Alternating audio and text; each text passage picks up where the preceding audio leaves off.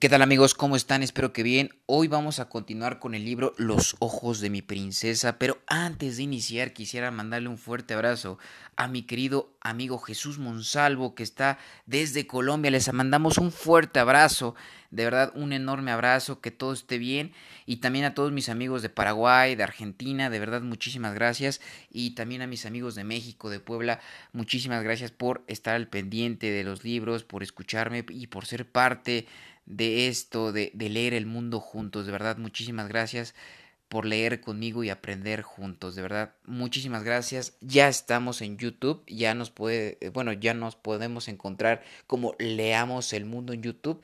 Vayan a darle alguna suscripción, bueno, a suscribirse nada más, este, o estar al pendiente, a darle un like y para que más gente pueda leer el mundo con nosotros, ¿no? De verdad, muchísimas gracias. Yo estaré subiendo algunos libros completos, algunas lecturas completas. Y también este, ya vamos a empezar con el libro El arte de la seducción. Así que no se lo pierdan.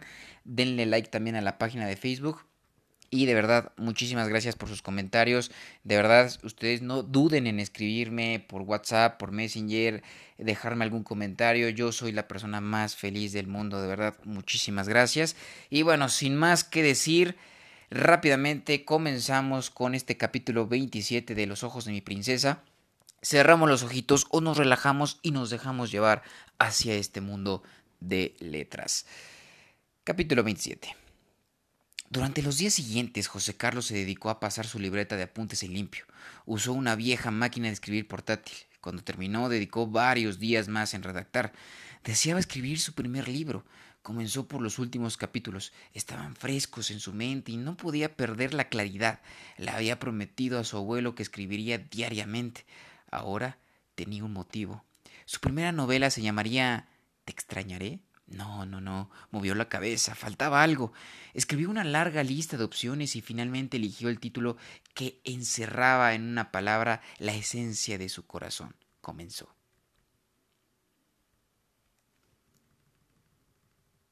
Shesid, novela escrita por José Carlos, capítulo 1. Tras las sombras de la duda, ya plateadas, ya sombrías puede bien surgir el triunfo y no el fracaso que temías, y no es dable a tu ignorancia figurarse cuán cercano puede estar el bien que anhelas y que juzgas tan lejano. Lucha, pues más cuando a la brega tengas que sufrir, cuando todo esté peor, más debemos insistir. Rudy Hart Kipling me daba una buena pauta de acción. Mis sentimientos son firmes y no se resquebrejan con detalles.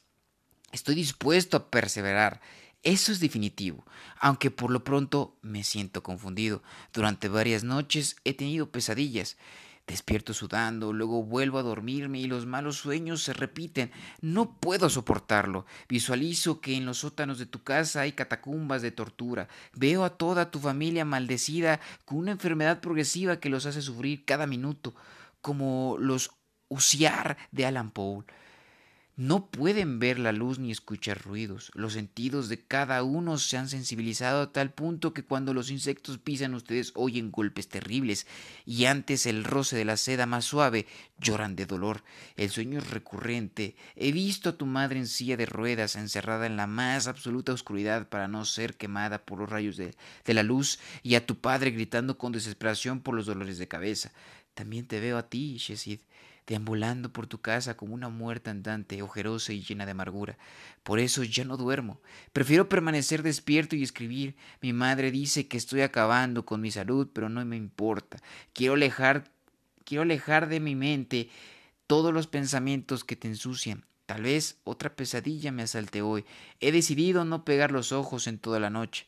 Por lo tanto, me he sentado en la más romántica banca de la escuela. Detrás de ella se forma un arroyuelo sobre el que los pajarillos brincan de un lado a otro a la sombra de un enorme eucalipto.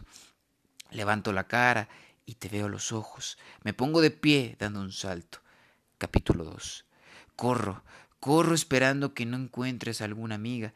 Paso el recodo del edificio y disminuyo la marcha. Vas hacia mi banca preferida. No hay descanso. de verlas estar en clase de educación física. Tus compañeros juegan basquetbol bastante lejos. Tomas asiento ensimismada en tus pensamientos. Ves fijamente hacia un punto. Señala de que no ves nada en especial y comes con lentitud las frituras que sostienes en la mano.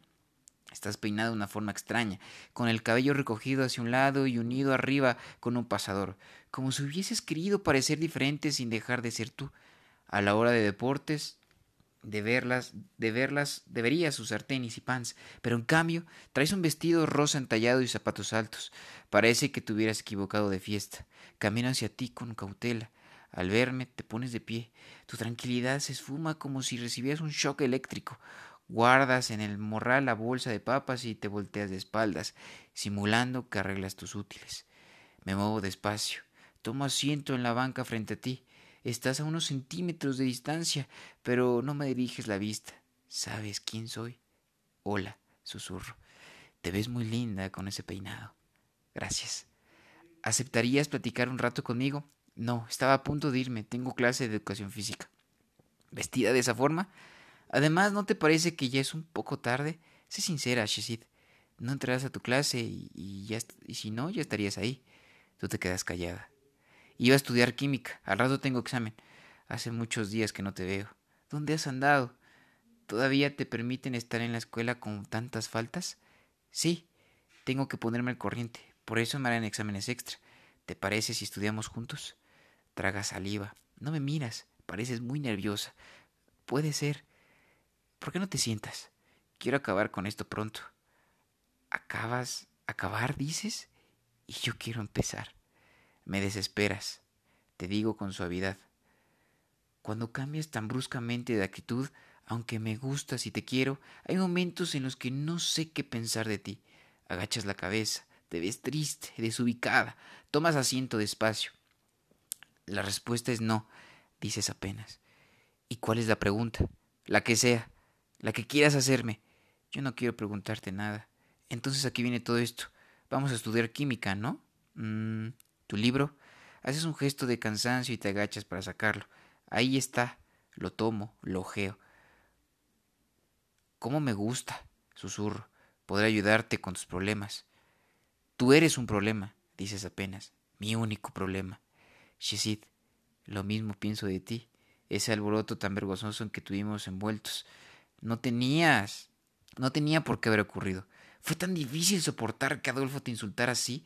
Era innecesario que él te faltara el respeto. Ni tú ni yo nos merecemos ese tipo de disgustos. Por eso estoy aquí. Sanemos de una vez nuestra relación. Me miras con interés. Después aparta los ojos y agachas la cabeza. Déjame en paz, ¿sí?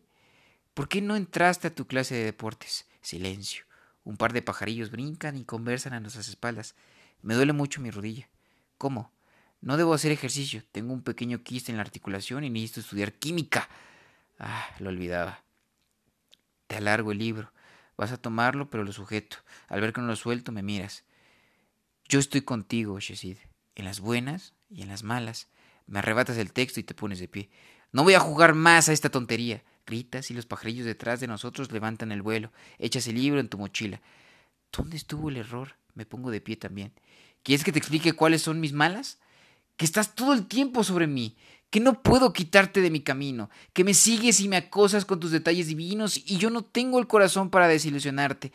Pero me eres, me eres aborrecible, ¿no te das cuenta, tonto?